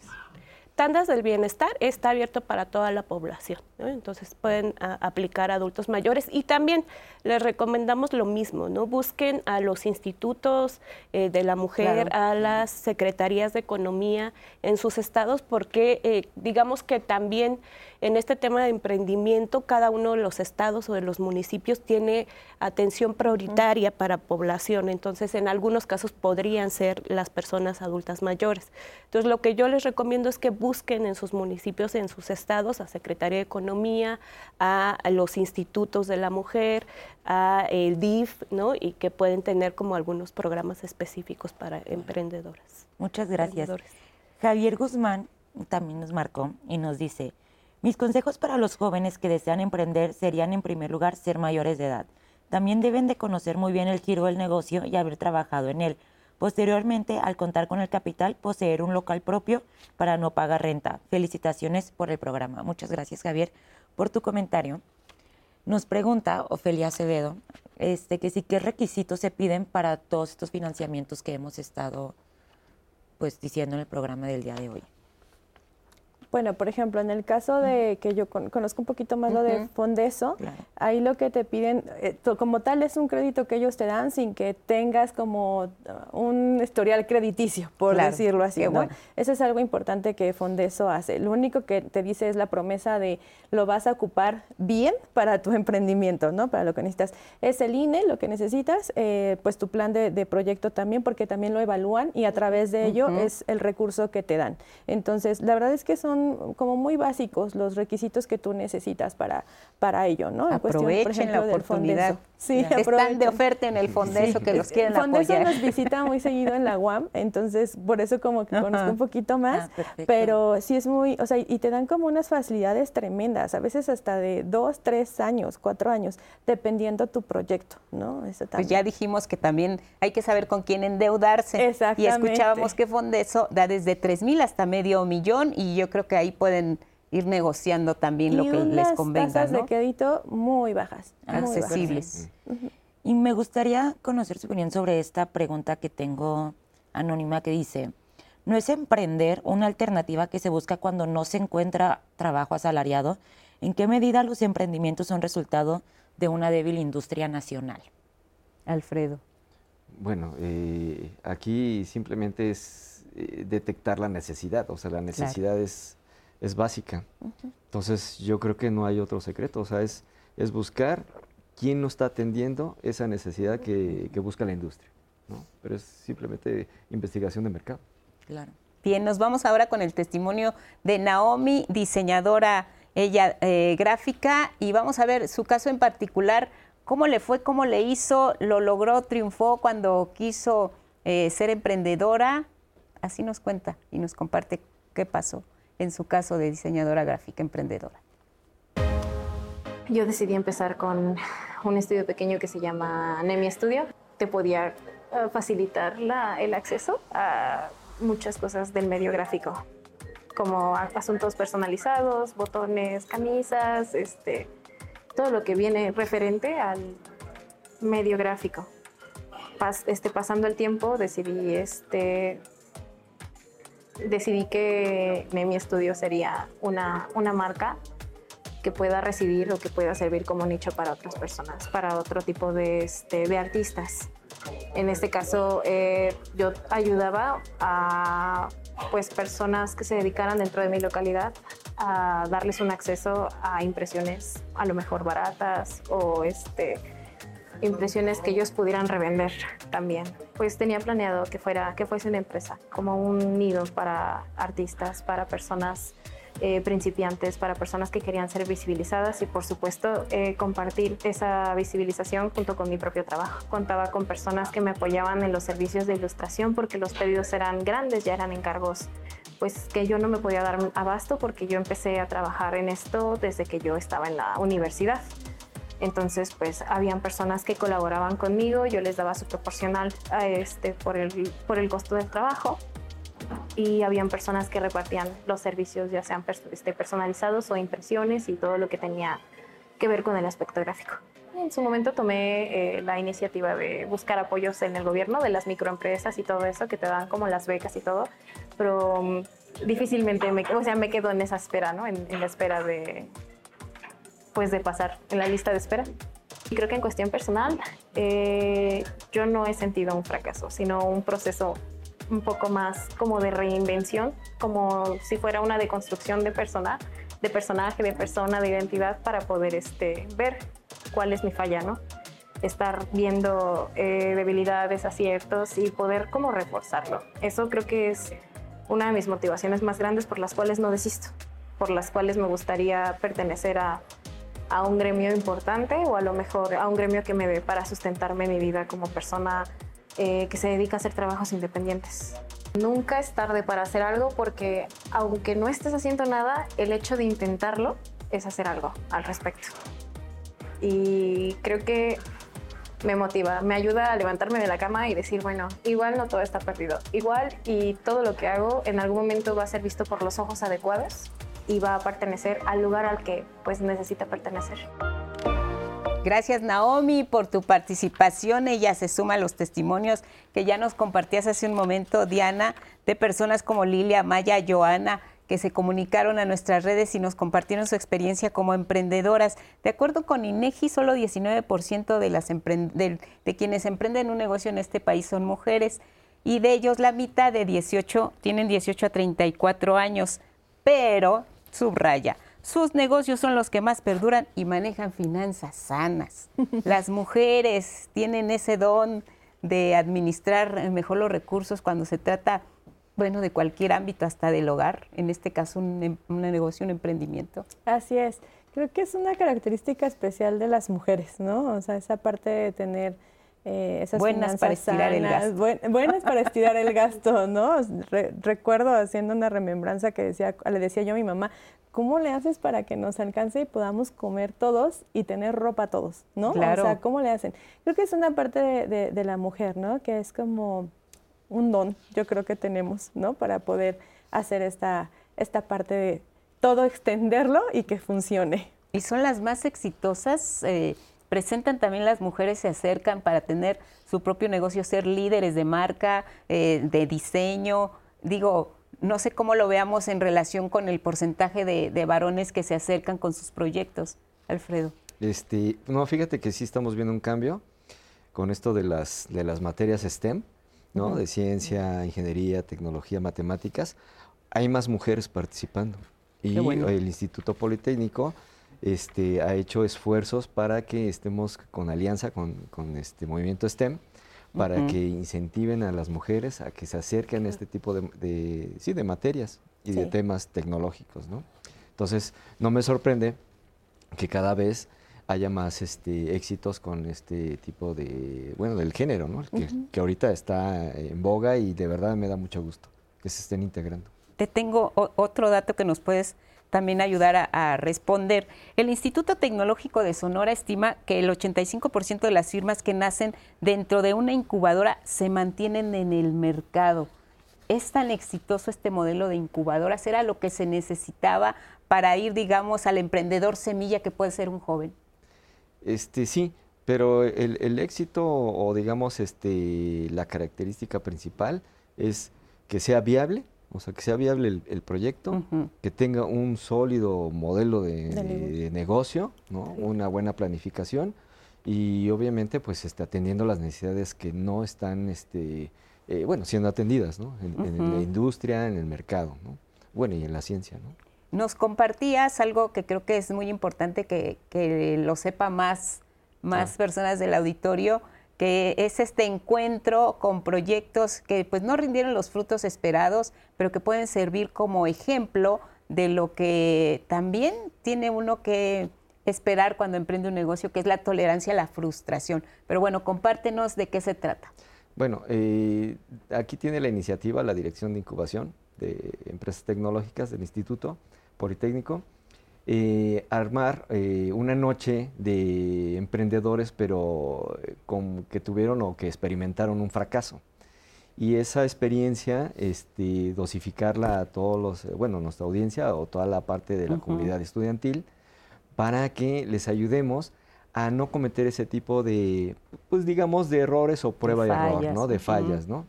Entonces, eh, próximamente sabrán de, de, ese pequeño evento, pero yo creo que vamos a sacar mucha, mucha utilidad para, cada uno de nuestros estudiantes. Porque también se aprende de los errores, de las fallas y, del otro, digámoslo, de alguna manera también. Qué bueno que no fui yo, pero puedo aprender del... aquí sí se puede experimentar en cabeza ajena, sobre todo en estos temas tan delicados, ¿no? Sí, temas delicados e inclusive pues donde, donde nos pega, ¿no? Que es este, en el bolsillo, las finanzas, ¿no? Yo creo que también ahí, bueno, nosotros este, en, nuestros cursos siempre les decimos, hay que separar tus finanzas particulares con la del negocio. O sea, no lo uses como caja chica. Sí. Entonces, creo que es muy importante, ¿no? Separar, ser disciplinado, ¿no? Como lo han mencionado cada una de ustedes. Ahora, soy un joven, tengo mi proyecto, eh, lo, quiero emprender, ya conseguí el apoyo de Fondeso, de la Secretaría de Economía, de INJUVE, y este, pues siempre para obtener una ganancia hay que sacrificar algo, que tienen que sacrificar los jóvenes, en este caso sí le podemos llamar de alguna manera para obtener eh, lo que quieren, que es llegar a tener su negocio propio. Sí, yo igual no diría que sacrificar, ¿no? Porque a veces la palabra solo escucharla es muy fuerte y da miedo, ¿no? Pero creo que sí es importante entender que hacer, hay que ser muy disciplinada, disciplinado. Esto que decía el compañero, hay que tener muy claro que eh, nuestro emprendimiento no puede ser eh, como una tarjeta de crédito para eh, resolver problemas que tenemos como en lo cotidiano, que estamos considerando las ganancias o el capital que tenemos en el emprendimiento y que es algo que se ha cuestionado mucho sobre los programas a fondo perdido, ¿no? Porque de pronto financiamos para un emprendimiento, pero eh, por alguna situación hay una emergencia y entonces, ah, bueno, tenemos ahí lo del fondo perdido, lo utilizamos para otra cosa. Explícanos el fondo perdido para quienes tienen la duda. El fondo, los programas a fondo perdido o eh, financiamientos son literalmente capital que eh, sobre todo pues instancias de gobierno dan a emprendedores como un apoyo para los emprendimientos que no tenemos que devolver es decir, como un capital semilla o como un financiamiento, pero no hay que devolverlo. No es un préstamo, es algo que, eh, un apoyo, un, programa social que el gobierno nos da para fortalecer los emprendimientos, ¿no? Y que justo ahí hay un riesgo a veces también con ellos, porque pues como no hay que devolverlo, este, pues lo utilizamos, ¿no? Le pellizcamos. Pero, eh, y, hacemos, y, y se hace lo mismo también con el capital del emprendimiento. Entonces hay que tener mucho cuidado con eso, hay que ser muy disciplinado eh, las y los emprendedores, como lo decía la compañera en el video, somos muy resilientes, ¿no? Entonces tenemos mucha capacidad de resolver problemas. Eh, entonces creo que hay que fortalecer mucho esa capacidad, esa habilidad de resolver los problemas que se nos presentan. Hay que siempre estar pensando en innovar, en cómo mejoramos nuestro producto o nuestro servicio para el cliente. Em, hay también que generar vínculos, redes alrededor de nuestro emprendimiento que nos permitan fortalecer. Y también hay que invertir mucho en capacitación. ¿no? Lo cierto es que eh, parte importante de los eh, de mantener un, emprendimiento es aprender cosas nuevas, es desarrollar. Es, por ejemplo, alguien que empieza un emprendimiento y decía, a lo mejor estas cosas técnicas de las que están hablando en el programa no las entiendo, ¿qué es un plan de negocios? ¿No? Bueno, pues hay un montón de instituciones que nos enseñan qué es un plan de negocios y por qué es importante. El tema de costos es muy importante, ¿no? Porque a veces cuando emprendemos eh, lo hacemos como muy intuitivamente y decimos, bueno, si mi producto cuesta 50 pesos, lo voy a vender en 100. ¿No? Porque, o sea, si me salen 50 pesos hacerlo, yo lo vendo en 100, o sea, solo doblo el costo. Pero en realidad no sabemos si ese es el costo real por el tiempo que le estoy invirtiendo, por los gastos ocultos que no considero, por ejemplo, luz, agua, internet, ¿no? Eh, por... Em, el, transporte que tengo que hacer para llevar a vender mi producto. Entonces, a lo mejor el producto no costaría 100, sino 150. Entonces es muy importante, por ejemplo, capacitarnos en el tema justo de modelo de negocios para generar, que, para que nuestros costos eh, sean adecuados, para que nuestra estrategia de comercialización sea adecuada. ¿no? Entonces creo que ahí hay, es muy importante que aprendamos a invertirle tiempo a la capacitación y a los procesos de formación. Claro, hemos hablado hasta ahora de lo que puede ser un negocio formal pero ¿qué pasa si yo tengo la capacidad y el tiempo de prestar algún servicio? Eh, no sé, saca la pasear a los perros, cuidar a un adulto mayor, eh, cuidar niños. Eh, esto también me, como joven me puede generar un ingreso, digamos, pues regular y, y, de ahí tener para seguir, no sé, emprendiendo quizá mi negocio o, o continuando con mi preparación, con mis estudios. Es una opción también para jóvenes. Sí, lo que yo decía hace, bueno, hace un momentito es que los emprendimientos no tienen solo que ser productos, los, los emprendimientos también son servicios, y también son bienes comunitarios. Exacto. Entonces, por supuesto, un psicólogo que pone un consultorio está emprendiendo. ¿no? Eh, digamos, está emprendiendo para crecimiento profesional, pero también hay todo un proceso para que su consultorio funcione. ¿no? Eh, entonces e, es importante eso, tenerlo muy claro. No solo se trata de un producto o de productos, también se trata de bienes y servicios. Y ser, ser, responsables cuando prestamos algún servicio de este tipo, ¿no? Porque si hoy me comprometo a llevar a pasear a sus perros y mañana y pasado y no, no regreso, pues no, o sea, los y que quitar esta etiqueta de que los jóvenes no cumplen, son flojos, este, no son responsables.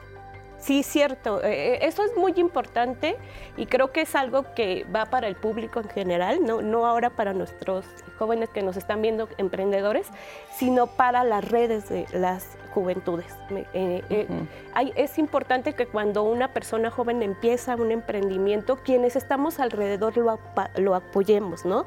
Lo apapachemos, lo acompañemos y, creamos en, en, lo que está haciendo. coach de, negocio. Nos vamos a ir a, la pausa y regresamos. Jóvenes emprendedores, nuestro tema.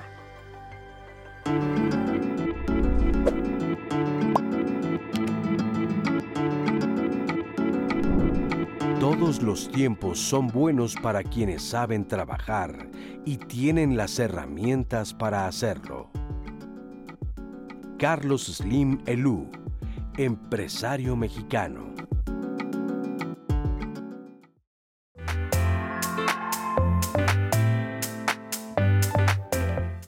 Tema de emprender también tiene que ver con procesos transicionales.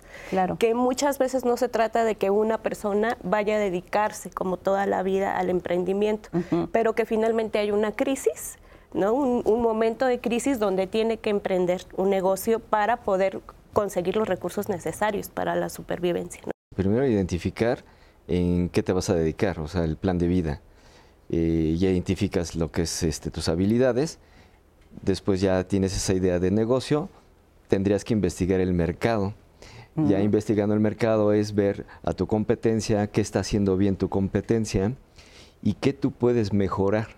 Debemos orientarlos más que nada para cubrir necesidades, necesidades que que requiere la sociedad y que sean de impacto social. Muchos dicen, quisiera tener un recurso solamente que yo lo gane, ¿no? A lo mejor que no me lo den mis padres, sino que yo lo pueda ganar y quisiera tener este dinero extra para poder comprar ciertas cosas. Primero es la asesoría también, creo que personal, de decir, créetela porque lo puedes lograr. Posteriormente la parte del capital. Sí hay diferentes, eh, pues ahora sí que fundaciones, diferentes fideicomisos que pueden ayudar al emprendedor. Si estás pensando que es lo que te vas a dedicar el resto de tu vida, pues implica disciplina. ¿no? Implica eh, también tolerancia a la frustración, porque no siempre nos sale bien a la primera. Ahora, pues hay una forma diferente de, de comercio, ¿no? que es el comercio electrónico.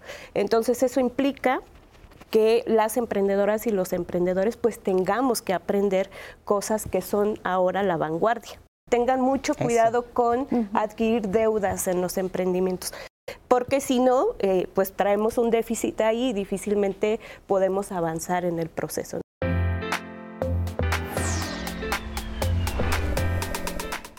Pues ahí está nuestro resumen de lo que ha sido parte del programa del día de hoy. Y bueno, si algo también hemos aprendido y lo que hemos escuchado también de nuestros eh, panelistas es la perseverancia.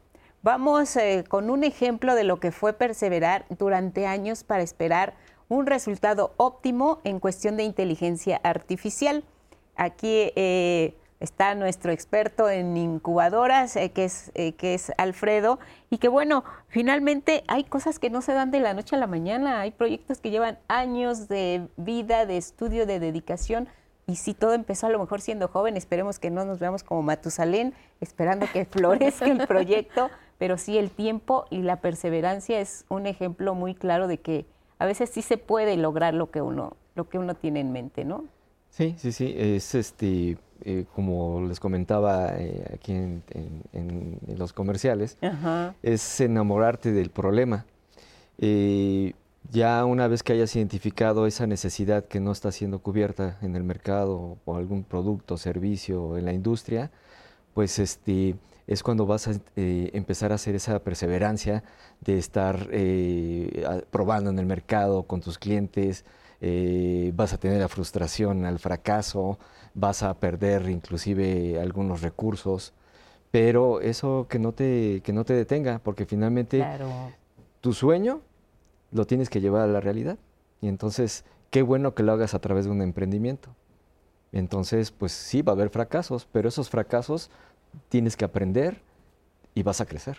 Y vas a crecer. Y cuando ves los frutos de tu trabajo, como el caso de Centurión, que es el que vamos a ver enseguida, inteligencia artificial que pusieron en marcha y surgió como una idea. El maestro Hernando Ortega, desarrollador de tecnología en la, en la UNAM y empresario junto con Ángel Rivera y Francisco Neri González, bueno, pues se dieron a la tarea de hacer realidad lo que vamos a ver enseguida, Centurión. Hola a todos. Mi nombre es Centurión, un robot desarrollado en México por la empresa Laidetech. Actualmente, soy capaz de proveer información detallada acerca de tus productos y servicios. Puedo expresarme en múltiples tonos de voz e idiomas, como español. I can also speak English. Posso parlare perfectamente el italiano. Esta idea, yo creo que en su base sí nació cuando yo era estudiante. Yo creo que todo el mundo eh, empezamos la carrera con una cierta ilusión. Yo creo que en particular desde antes yo quería hacer robots, pero el mercado era la parte complicada. Entonces, eh, cuando empecé a trabajar aquí, eh, pues la verdad es que encontré muchas oportunidades de cómo, em, cómo guiar esa investigación, cómo guiar esos desarrollos hacia algo. Sin embargo, este mercado es demasiado nuevo. Nos ha costado trabajo encontrar un mercado pero yo creo que con la guía de la universidad, como es tan amplio su conocimiento, o sea, puedes encontrar desde la parte, soluciones de la parte técnica, de la parte científica, pero incluso la parte social, ¿no? Hacia dónde lo puedes ir enfocando.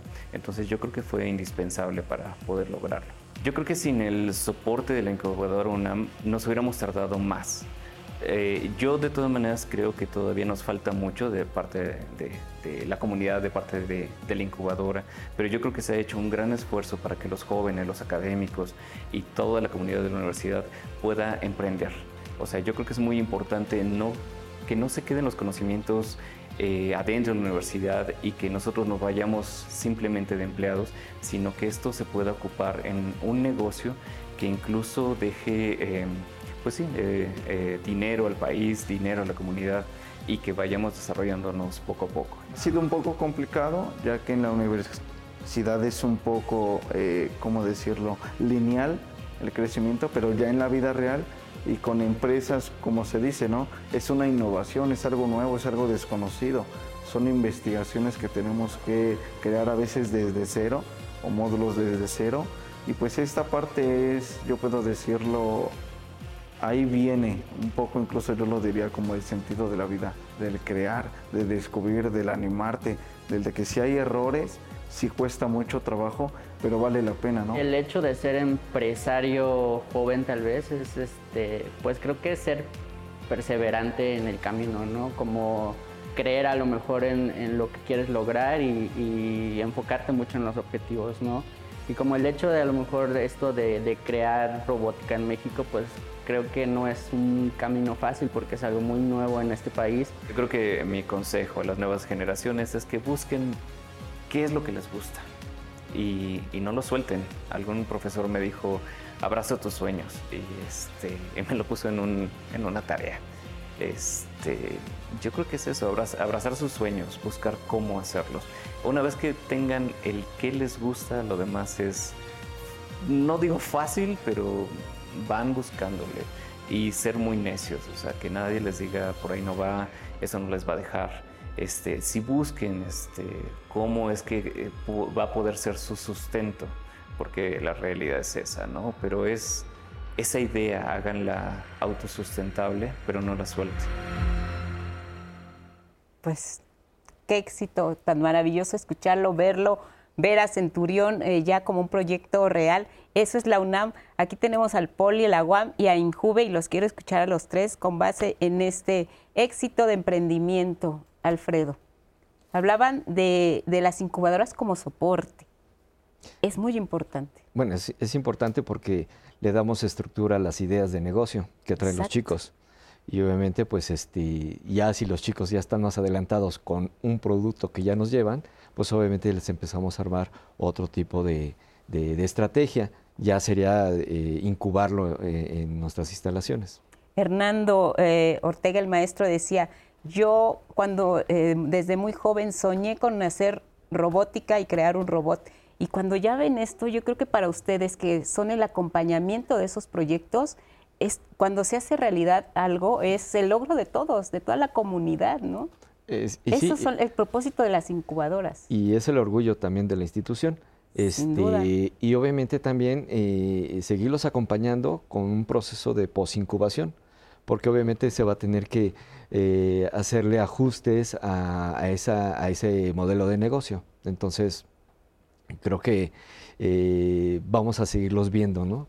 y con nuevas innovaciones que van a tener que hacerles esos, a esos prototipos, proyectos o éxitos de caso. Bueno, casos de éxito, perdón. Ahí está, caso de éxito también en la, en la UAM. Sí, me encantó lo que dijo Héctor en la cuestión de ve con, con los mentores que debes de ir, ¿no? O sea, cuando tienes tu pasión, cuando tienes lo que quieres hacer, ve con los mentores. Entonces, creo que las instituciones, eh, las universidades, el INJUVE, tenemos diferentes mentores, diferentes personas que pueden ayudarte y que pueden acompañarte, ¿no? Por ejemplo, en la UAM tenemos este acompañamiento para la propiedad intelectual para el modelo de utilidad, tenemos el acompañamiento de ver tu plan de negocios, cómo va, cómo le hacemos, qué, qué hacemos, qué corregimos, qué benchmarking podemos hacer para poder ayudarte, ¿no? Un caso de éxito es Víctor Mayen, que les comentaba en los comerciales.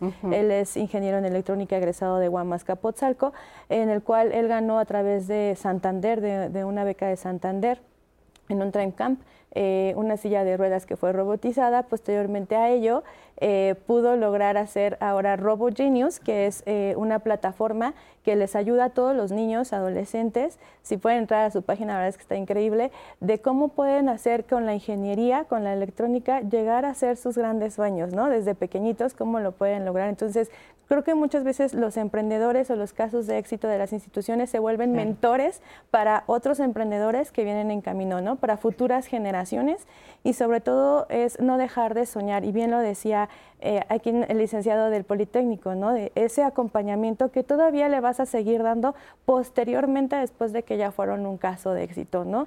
Y sobre todo en la UAM, eh, pues impulsar a todos los jóvenes, ¿no? Egresados, alumnos, a todos los que están ahí, la comunidad en la UAM, de que tengan y que quieran seguir soñando por aquello que ellos están teniendo desde pequeños, bien lo decía Héctor, ¿no? Desde que yo entré a la universidad yo quería hacer un robot. ¿no?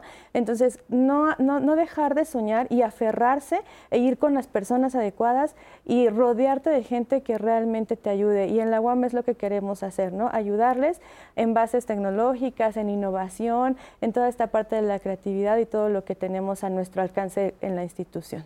Despierten jóvenes, dirían. Eh, y vean que sí se puede y, sus proyectos, sus sueños de emprendimiento pueden ser una realidad y además, como decías, servir a la comunidad, tener sus propios ingresos, seguir creando y apoyar después ellos con su proyecto inicial que fue un sueño de juventud de estudiante con muchas habilidades, apoyar a otros jóvenes que vienen detrás y que también quieren seguir por esa ruta. Hay que eh, apostarle a los jóvenes cuando se trata de emprender. Sí, creo que eh, hay algo que quisiera decir, que yo siempre hago un símil entre la vida y emprender. O sea, ya nacer es emprender. ¿No? Es emprender un viaje en la vida que implica pues todo, desde el aprendizaje, desde los maestros, desde quienes te acompañan en tus primeros pasos, de fracasos, de aprender a tomar decisiones, ¿no? Entonces es muy parecido, ¿no? Vivámoslo así, el emprendimiento es como un nacimiento que nos permite este crecimiento y este desarrollo en lo profesional, en el tema económico, en el tema social y en el tema comunitario. Y parte del compromiso que creo que creo que todas quienes hemos emprendido en algún momento de nuestra vida es justamente acompañar a otras emprendedoras y emprendedores, ¿no?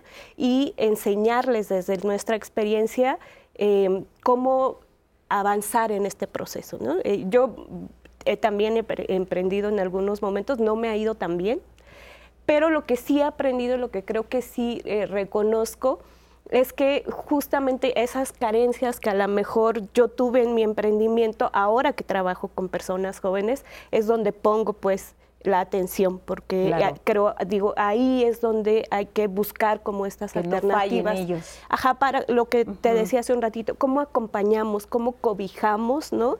Y cómo creemos y... Em, y que tenemos que ser muy congruentes con eso, ¿no? O sea, nosotros decimos, los jóvenes son el futuro del país, ¿no? Eh, los jóvenes son el futuro de la industria eh, del mundo, ¿no? Eh, los jóvenes tienen que hacerse responsables de este mundo, ¿no? Eh, pero ¿cómo los acompañamos? Si cuando van a innovar o cuando van a emprender, lo primero que les decimos, híjole, ¿estás seguro? ¿Estás segura?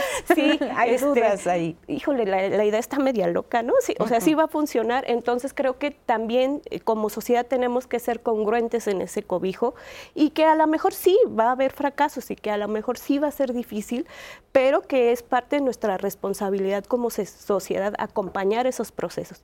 Y también un poco como a la pregunta que hacía hace ratito eh, una persona del público sobre si es una carencia en la industria ¿no? El tema de emprender. Creo que también ahí tenemos que considerar esto, o sea, las personas emprendemos y es parte nata de emprender. Entonces, no solo se trata, sí, en muchos casos se trata de cubrir una necesidad y una crisis, pero también es nato emprender, también es eh, parte de, la humanidad buscar soluciones distintas a distintos problemas, ¿no? Y eh, buscar también opciones para crear nuestra propia historia. Entonces creo que también verlo desde ahí también eh, genera como otras estrategias en la sociedad para acompañar a las emprendedoras y emprendedores. Y lo que yo siempre digo, o sea, de verdad... Eh, entre comprarle a una gran empresa transnacional y comprarle a tu amiga que está vendiendo, cómprale a tu amiga, ¿no?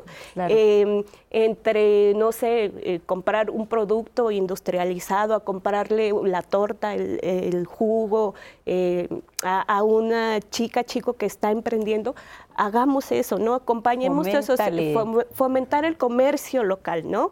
Fomentar el comercio. La idea de ser emprendedor, ¿no? De que sí se puede obtener un ingreso a partir de eso, la perseverancia, hay fuentes de financiamiento, en fin, herramientas. El programa se queda en redes eh, y si quieres compártenos algunas dudas rápido para ver si nos da tiempo de responder. Vamos a cerrar eh, con nuestra cápsula de homeopatía, en este caso enfermedades intestinales, chéquenla con eso nos vamos, pero antes aprovechamos para cerrar el programa y responder algunas, algunas dudas. Unas preguntas. Bueno, este, ay, vamos a que nos compartan. Sí, sí, sí, yo, es que todavía tenía varias. Más que nada, creo que lo que nos han preguntado bastante es qué último consejo les darían para justo motivar y poder emprender su último, este último paso que podrían dar para Venga, el negocio. Un ¿Qué, les, qué consejo y nos quedan dos minutos para cerrar. Eh, cree tu sueño, sigue adelante. Lo que yo decía desde un inicio, júntate con esa gente que te va a alentar, que te va a ayudar y sobre todo sé ejemplo también para las generaciones que vienen para que tú puedas seguir pues emprendiendo, ¿no? Ese sería mi consejo. gracias, Ana. Pues cree que hay que construir comunidad y que hay que emprender para mejorar claro. las condiciones de nuestra comunidad, para hacer un país mejor. ¿no? Joven, soy joven emprendedor y sí se puede. Claro, sí se puede. Por supuesto. Alfredo. Pues bueno, yo nomás felicitarlos por querer este, cumplir sus sueños a través de un emprendimiento y que obviamente van a encontrar muchos obstáculos, pero esos obstáculos nos van a ayudar a aprender y a crecer. Ahí está, pues las recomendaciones.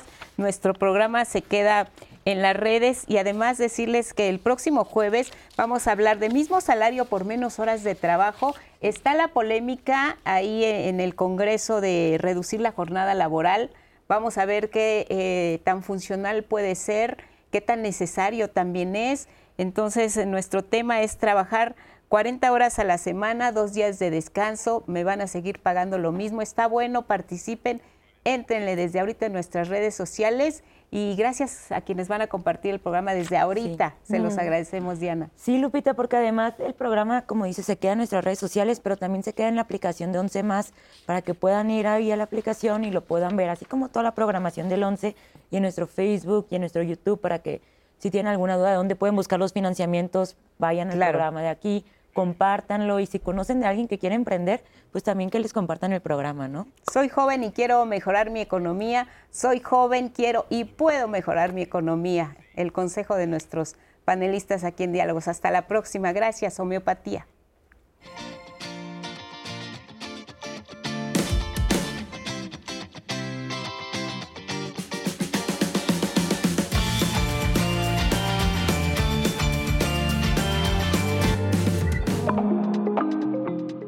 La homeopatía, igual que en la medicina convencional, las enfermedades gastrointestinales se tratan igual que cualquier otra enfermedad. Debido a, que los niños son más vulnerables en este sentido, aunque también los adultos mayores pueden llegar a padecer este tipo de enfermedades, los niños son más vulnerables.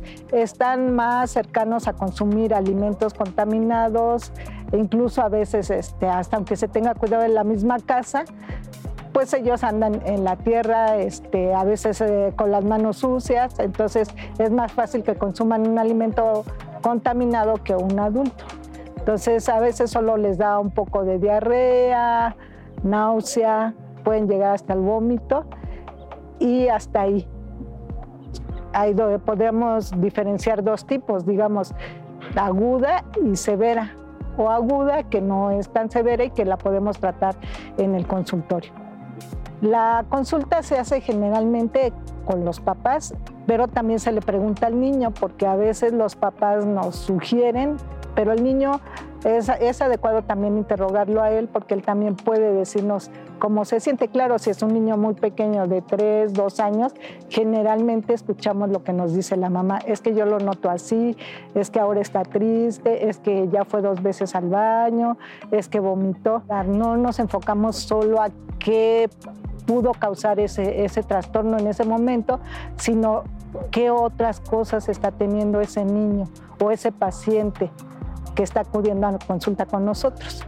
Generalmente en homeopatía no tenemos un tratamiento específico de acuerdo a lo que se encontró en la historia clínica, el interrogatorio que se le realizó al paciente, pues es el tratamiento que le vamos a dar. Claro, sí tenemos medicamentos que tal vez puedan y están orientados a tener mayor acción a nivel de aparato digestivo, que es donde se está presentando el problema.